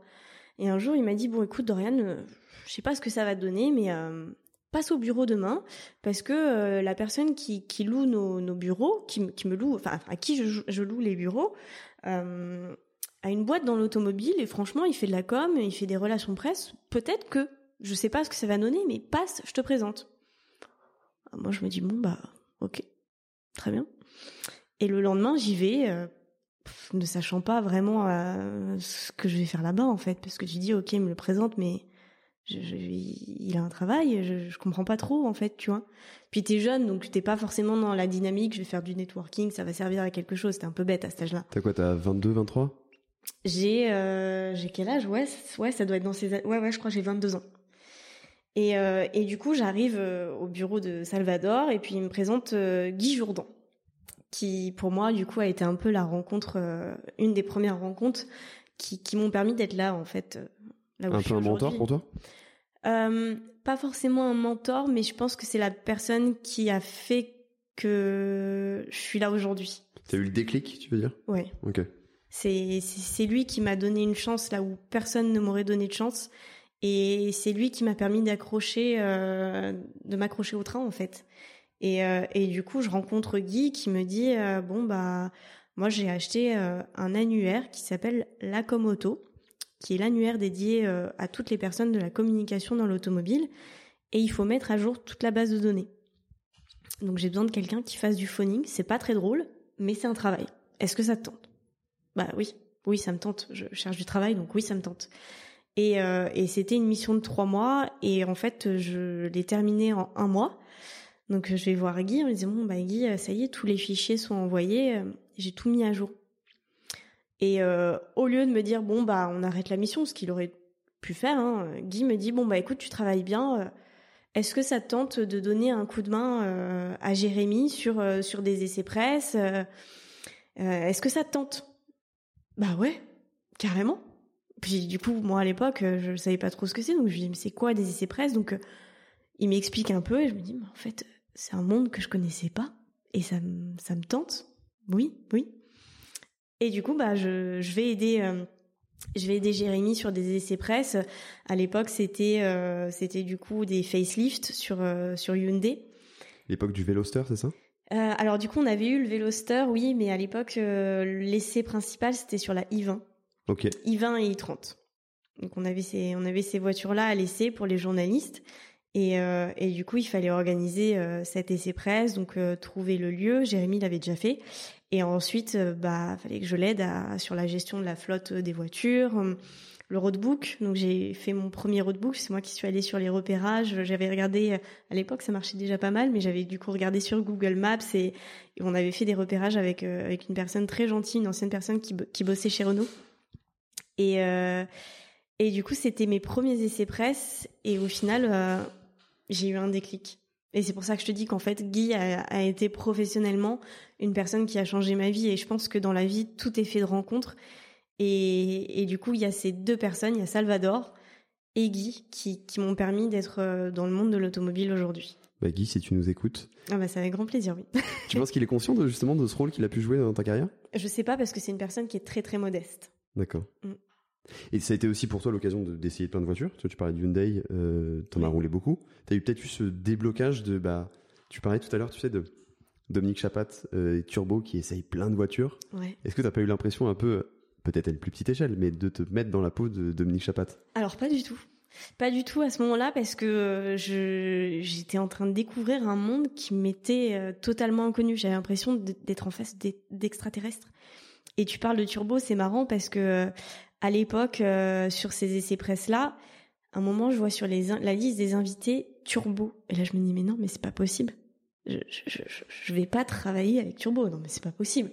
Et je me souviendrai toujours que justement euh, il y avait Antoine Arnoux et, et, Stéphane Capella qui était venu sur ces essais presse là. Il y avait Julien Marco aussi qui ne travaille plus chez Turbo, mais ils étaient venus, ils avaient fait un comparo justement avec une Hyundai et une Golf.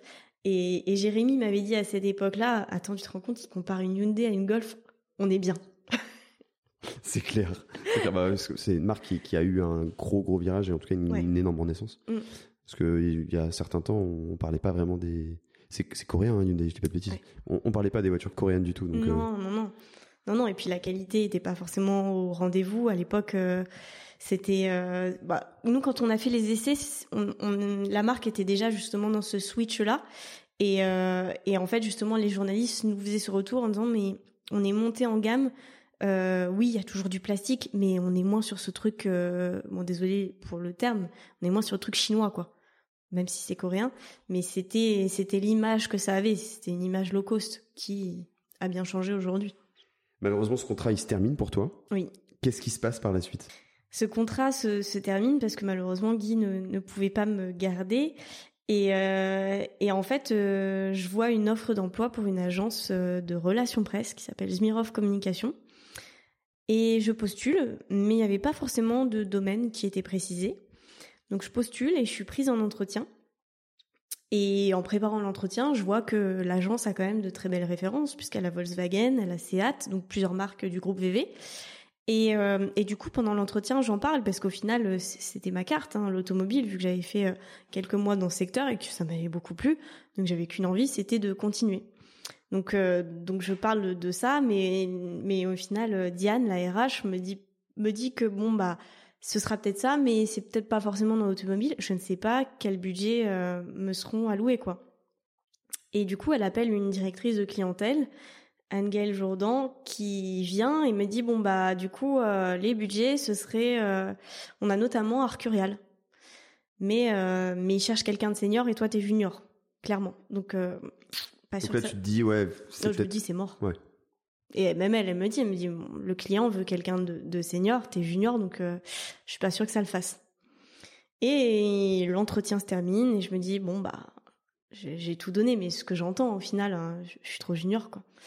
Je rentre chez moi et euh, le, le soir même, euh, quelqu'un m'appelle et me dit bon en fait vous êtes euh, ah non pour la petite histoire, la petite anecdote qui est drôle, c'est qu'on m'appelle et qu'on me dit je suis désolée vous êtes pas prise pour le poste. Donc bah, je me dis bon bah ok. Et en fait cinq minutes après on me rappelle on me dit vous êtes prise.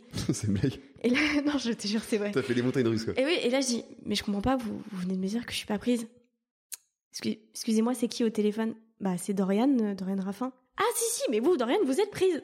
Et j'étais, oh, mais c'est pas possible. En fait, il s'était trompé de numéro, c'est ça? Ouais, Ok. en fait. euh, Grosse boulette, quand même. hein. Oui, oui, bah grosse boulette, mais au final, euh, tant mieux, parce que moi, cette boulette, elle, me- elle me convenait comme ça. hein. J'aurais préféré. Je pense que dans l'autre sens, ça aurait été beaucoup plus dur.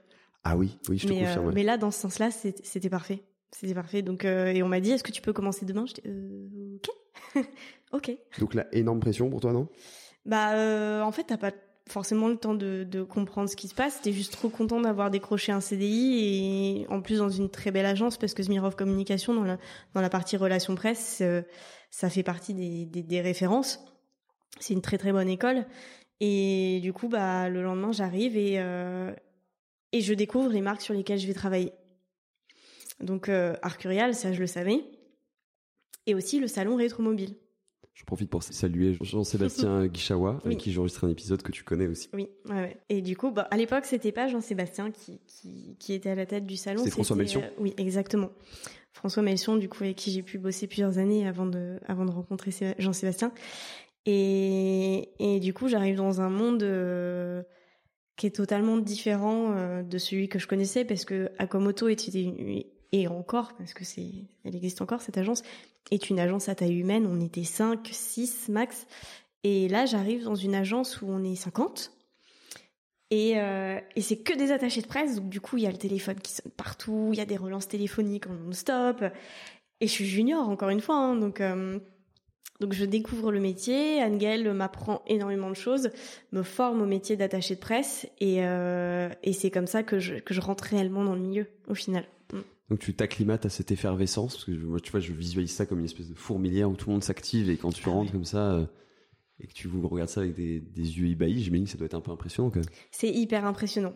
C'est hyper impressionnant, euh, d'autant que euh, en fait, c'est, je pense que c'est un peu le climat dans toutes les agences, c'est-à-dire que c'est, il faut être réactif.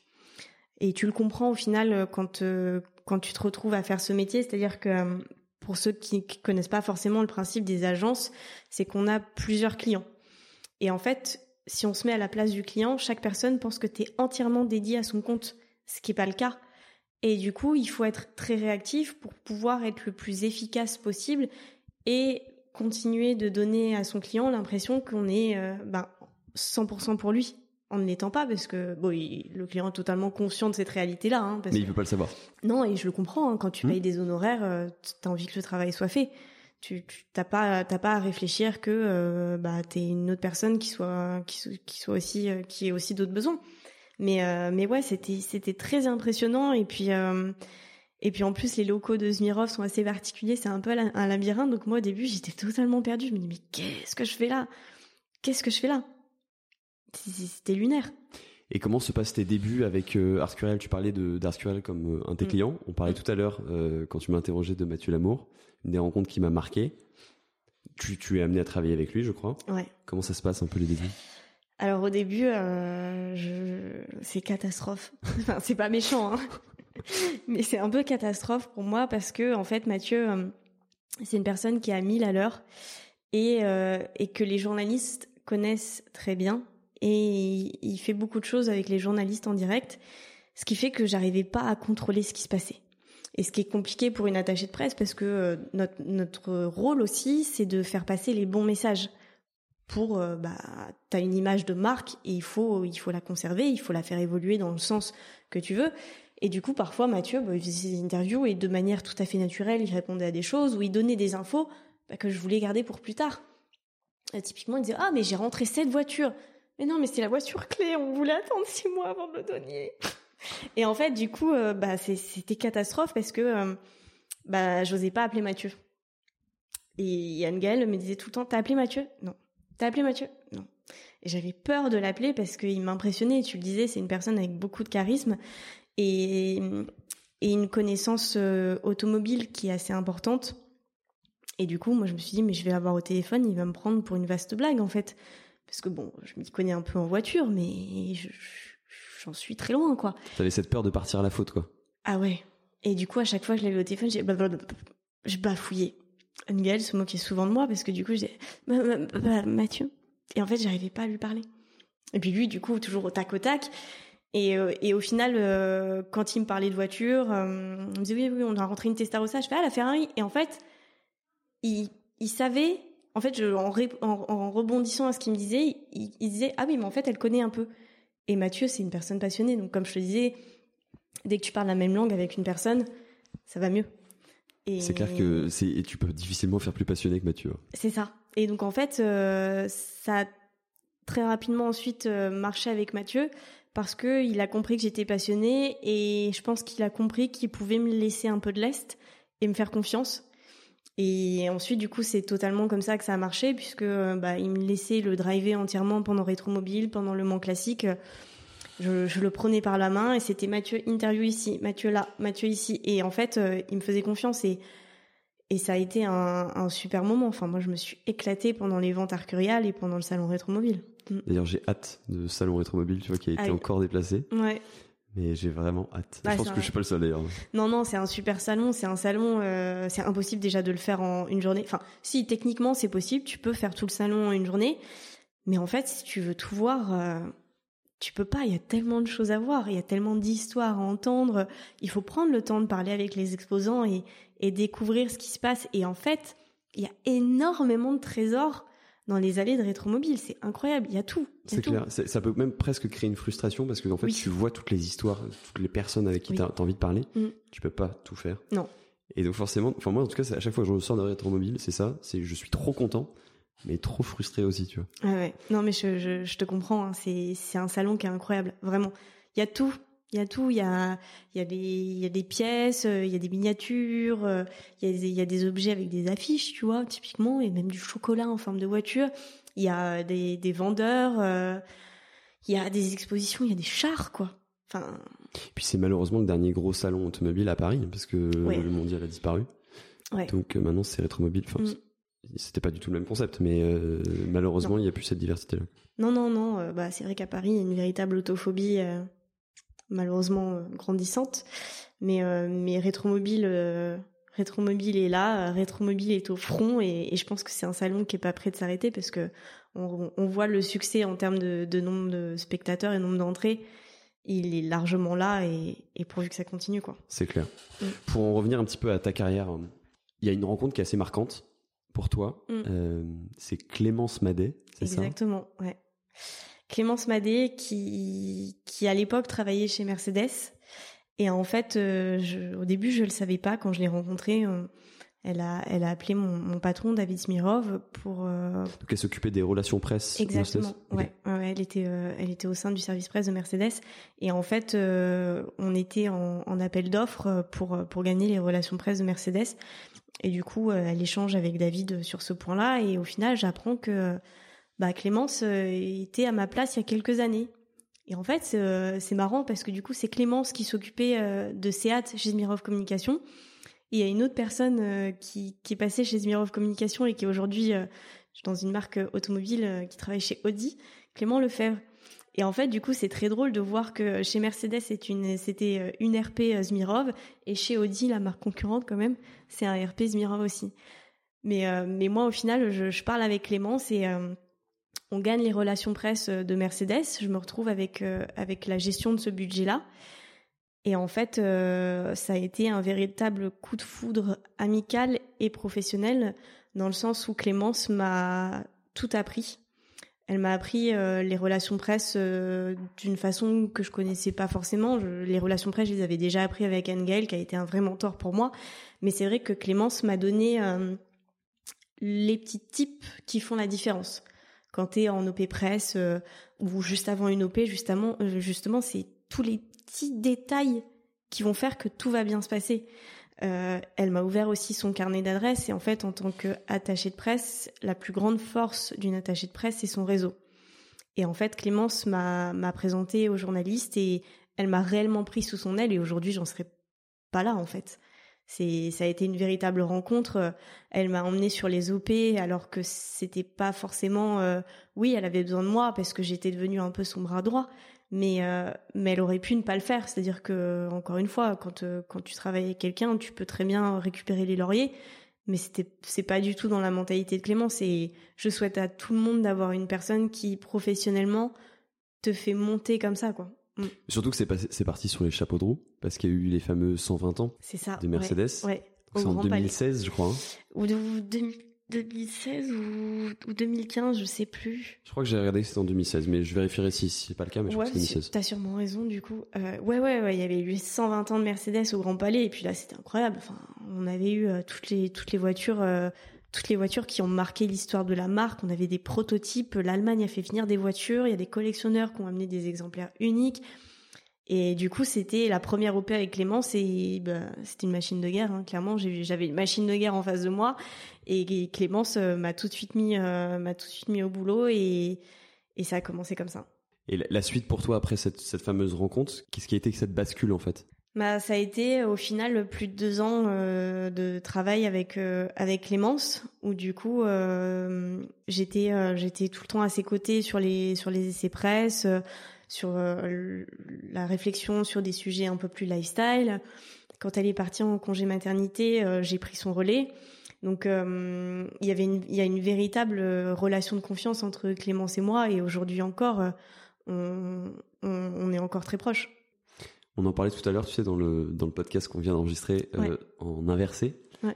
Tu as aussi eu la chance de faire le Tour Auto en 2017 mm. avant même de rejoindre Peter Auto. Oui. sur une Fiat 600. Est-ce que tu peux nous expliquer, sans forcément réexpliquer ce qu'on a, a pu dire tout à l'heure, mais comment tu, quel souvenir tu gardes de, de ce tour auto? Ouais. Alors en fait, à la base, euh, moi, le tour auto, j'étais pas du tout censé le faire. C'était pas du tout prévu. Euh, c'est un journaliste que je connaissais, donc Thomas de Chessé, qui, qui a le média lesvoitures.com, euh, qui m'appelle euh, une semaine avant et qui me dit, écoute, j'ai un petit souci, j'ai, ma copilote qui m'a lâché. Je sais que tu adores l'automobile. Moi, j'aimerais faire ça avec une fille parce que bon, bah, ça marche bien. Euh, Est-ce que t'es dispo? Moi, je tombe un peu dénue. Je dis mais le tour auto, tu, tu me parles vraiment du tour auto? Ouais, ouais. Je dis bah ouais, ouais, j'adorerais. Il me dit mais il faut poser des vacances. Je dis oui, mais je vais voir avec David. Je pense que ça posera pas trop de problèmes. Mais euh, mais moi financièrement, j'ai pas le budget. Il me dit mais de toute façon, rien, c'est soit je trouve une copilote et je le fais, sachant que tout est déjà payé, soit je peux pas le faire. Donc euh, le, financement en fait de mon côté, il est déjà mis en place. Donc là, je me dis attends, mais c'est trop bien. T'as eu de la chance quand même. J'ai eu de la chance et j'ai eu de la chance que Thomas me fasse confiance aussi euh, aussi là-dessus parce que on se connaissait mais pas si bien que ça et en fait tu passes une semaine en non-stop avec une personne donc il faut pas se planter. Ça peut vite devenir insupportable si tu ne supportes pas la personne justement. Ah bah t'es dans un espace euh, très très très petit donc. Euh, tu une 600. Voilà, c'est ça.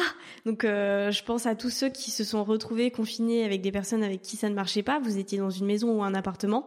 Imaginez dans la taille d'une voiture quoi. Et une Fiat 600 en effet, ça peut être très compliqué. Ça n'a pas été notre cas. ça a pas donc t'en gardes un super souvenir. Ouais, j'en garde un super souvenir parce que c'est encore une fois une aventure humaine moi, je connaissais pas la régularité, donc j'ai découvert la régularité. On en parlait, c'est assez spécial, mais c'est c'est prenant. Euh, j'ai été aspirée dans cette organisation euh, du Tour Auto parce qu'en fait, euh, quand tu le fais en tant que concurrent, tu poses ton cerveau. Tu poses ton cerveau et tu as les petites fées Peter Auto qui sont là et qui te drive, mais tu t'en rends même pas compte. C'est hop, le roadbook. En fait, tu as ton roadbook le matin et puis t'enchaînes, t'enchaînes, t'enchaînes. C'est tellement bien huilé que Oh, tu. mais ouais. ouais. Tu te laisses vivre et tu profites de ta passion. Mais avec le recul, tu te dis, c'est quand même marrant que tu travailles maintenant chez Peter Otto. Ouais. On va cacher le suspense, mais je pense que la plupart des auditeurs le savent. Mm. Est-ce que tu y as repensé justement à ce, à ce, ce- ce tour auto en 2017 où tu étais simple participante Ouais. Euh, Donc tu rejoins Peter Otto été 2019, donc deux ans après. Mm. Est-ce que dans l'entretien, t'en as parlé? Est-ce que est-ce qu'il y a eu euh, Oui, oui, on en a parlé forcément parce que bah, je connaissais, euh, je connaissais les équipes, je connaissais déjà Julien Ergo avec qui je travaille aujourd'hui en, binôme, euh, bah, forcément par Arcurial puisque vu que j'étais l'attaché de presse et que Arcurial faisait les ventes au Mans Classique, je le connaissais.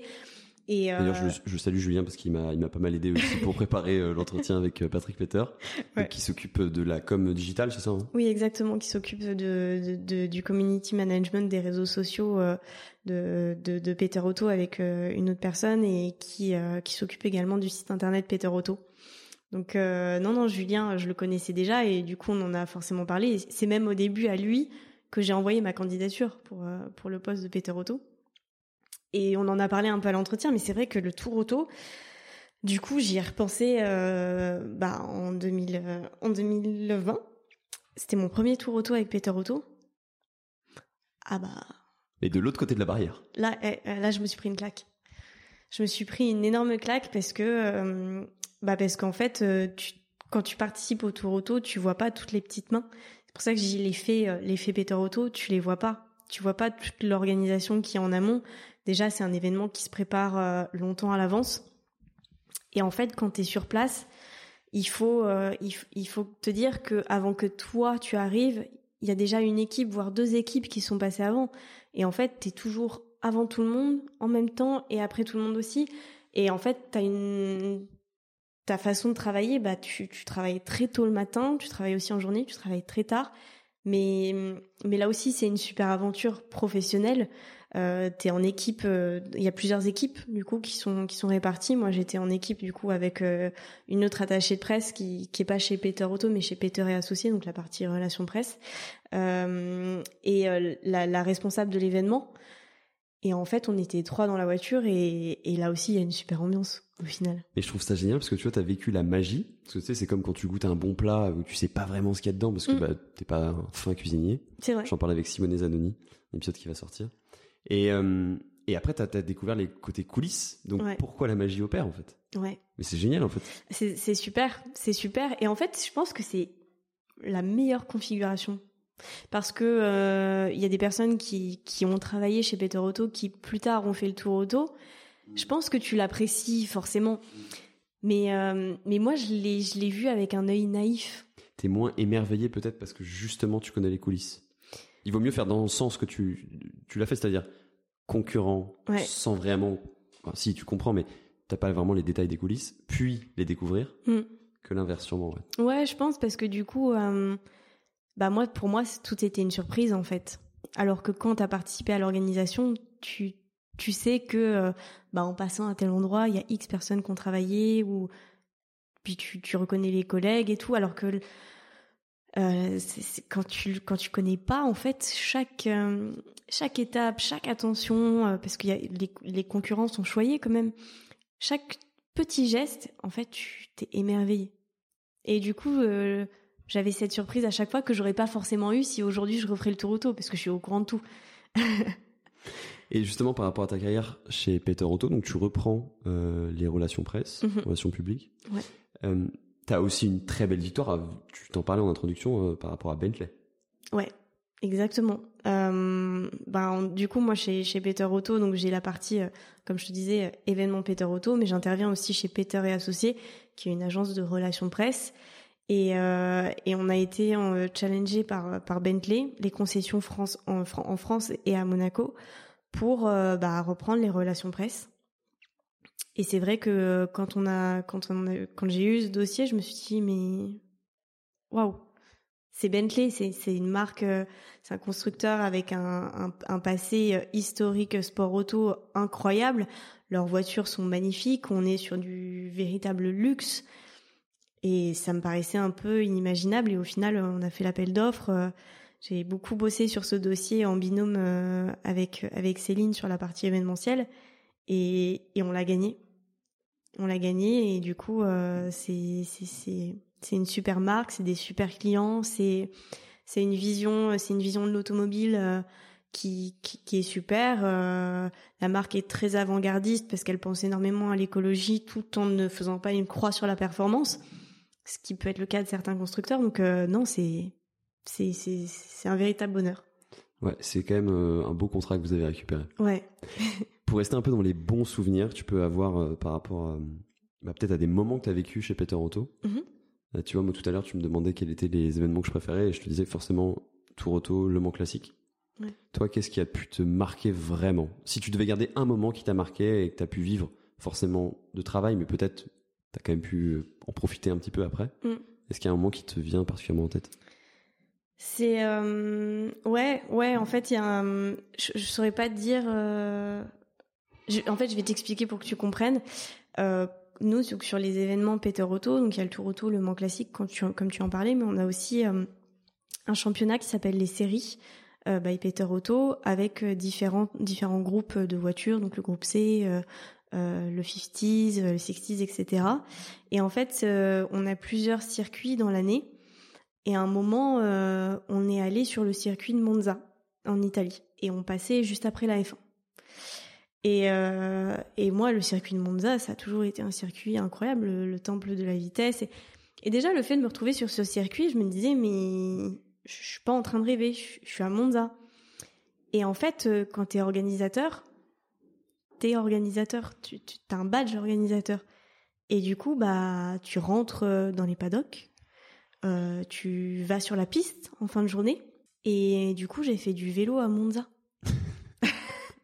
sur la piste de Monza.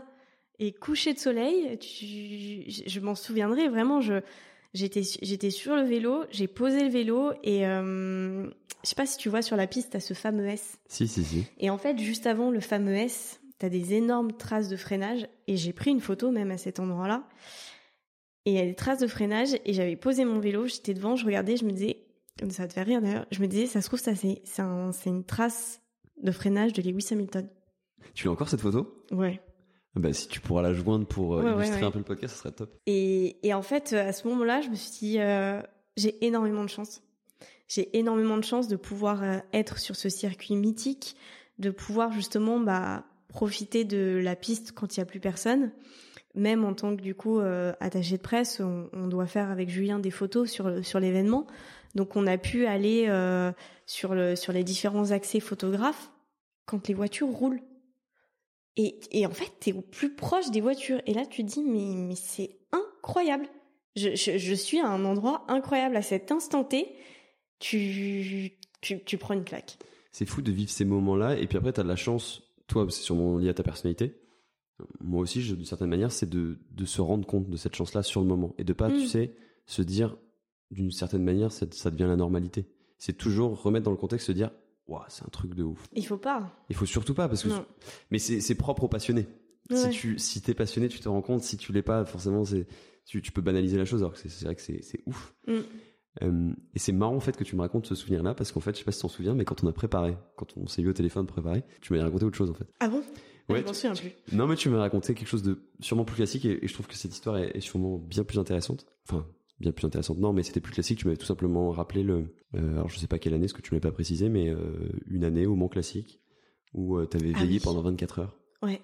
Avec sûrement le lever de soleil aussi, le coucher le lever, j'imagine. Mm, mm. je m'en souviens très bien. Ouais, t'as tout à fait raison. C'était la même année que les 120 ans de Mercedes. Ok. Donc, il faudra regarder. 2016, je, suis quasi sûr. Ouais, bah, du coup, c'était, vu que le Mans classique, c'était tous les deux ans, c'était une année paire, c'est sûr. Et, et, oui, en effet, juste après la vente arcuriale, euh, j'avais veillé toute la nuit, j'avais regardé les voitures. C'est vrai. Je Enfin, oui, c'est vrai que je t'avais parlé de ça. Mm. Mais l'histoire du vélo, enfin, je la trouve encore plus poignante, tu vois, parce que je, on visualise bien et, euh, et effectivement, je mettrai une petite photo pour pour les auditeurs. Pour finir un peu ce podcast, euh, c'est une question deux en un. Donc tu réponds, tu as le droit de répondre à l'un ou l'autre ou les deux. Si tu devais garder qu'une seule voiture, ce serait laquelle? Et l'autre question, c'est quelle est ta voiture de rêve? Ça peut être la même. Hein. Si je devais garder qu'une seule voiture parmi celles que j'ai? Oui, oui. Celle que tu as ou au sens large dans ta famille, quelle, est la voiture pour laquelle tu as le plus d'attachement et si vraiment tu devais en, garder qu'une, laquelle ce serait? Bah, ce serait la Mini, la première, forcément, celle de 91, parce que euh, il y a eu cette bêtise, mais il y a eu cette, aussi ce véritable attachement à cette voiture qui, comme je te le disais, je, jamais de la vie je vendrai cette voiture. J'espère que euh, le jour où je serai vieille, euh, je pourrai la transmettre à mes petits enfants et que ce sera, ce sera un peu un totem de famille, tu vois, qu'il y aura autant de bonheur dans, dans cette voiture que moi j'ai pu en avoir. Et ouais, non, je pense que c'est cette voiture que, que je garderai. Et ma voiture de rêve, bon là, je vais pas être très originale, hein, c'est ma, ma vraie voiture de rêve. Euh, que je devais, si, je devrais à conduire ou à acheter, je sais pas. Conduire, euh, j'ai déjà conduit une voiture qui me faisait rêver euh, grâce à mes fonctions avec Mercedes. C'était une 300 SL, justement, justement avec Clémence. Ces fameux sport papillons. Ouais, donc euh, j'ai eu là, j'avais très peur à ce moment-là. C'était une énorme responsabilité. Euh, il fallait juste la déplacer de 5 mètres, hein, quand même. C'est rien, hein, mais moi j'avais très peur à ce moment-là. C'est une voiture qui m'a beaucoup fait rêver. Mais si je devais en acheter qu'une seule, budget illimité, ce serait une Ferrari 250. Châssis court. Bien sûr. Ouais, donc là, on est vraiment sur des gros budgets quand même. Hein. Gros, gros budget, ouais, ouais. Je te souhaite hein, d'y arriver. Oui, oui, je me souhaite aussi de, de gagner autant, autant pour, pour pouvoir m'acheter cette, ce mythe automobile. Mais ouais, c'est une, une voiture qui, qui m'a toujours fait rêver. Bah, c'est plus qu'une voiture, en fait. T'étais là, c'était sur une œuvre d'art. Enfin, mm. moi, je peux difficilement faire plus beau. Ouais. Euh, Les lignes, tout magnifique. J'adore cette voiture. c'est incroyable, c'est incroyable. En tout cas, Dorian, merci beaucoup parce que tout ça, tout cet après-midi qu'on a passé ensemble, parce que donc il y a eu euh, d'abord l'enregistrement avec Patrick Peter et ensuite notre petit chassé croisé entre nos deux podcasts, donc Vroom et dans la boîte à gants. C'est grâce à toi, parce que c'est toi qui as quand même agencé tout ça. Donc, euh, donc merci beaucoup Dorian. Bah merci pour ton invitation parce que c'est quand même toi qui es venu à moi la première fois. Donc, euh, donc je tiens à saluer aussi ton professionnalisme et, et je suis ravie de pouvoir rassembler nos, nos deux émissions et nos deux univers. À bientôt, Dorian. À bientôt. Ciao. Fin de ce numéro crossover avec Yann Delplanque du podcast Dans la boîte à gants. De mon côté, je vous retrouve le 17 juin pour un épisode avec François Chatriot. À bientôt sur Vroom by Peter Auto.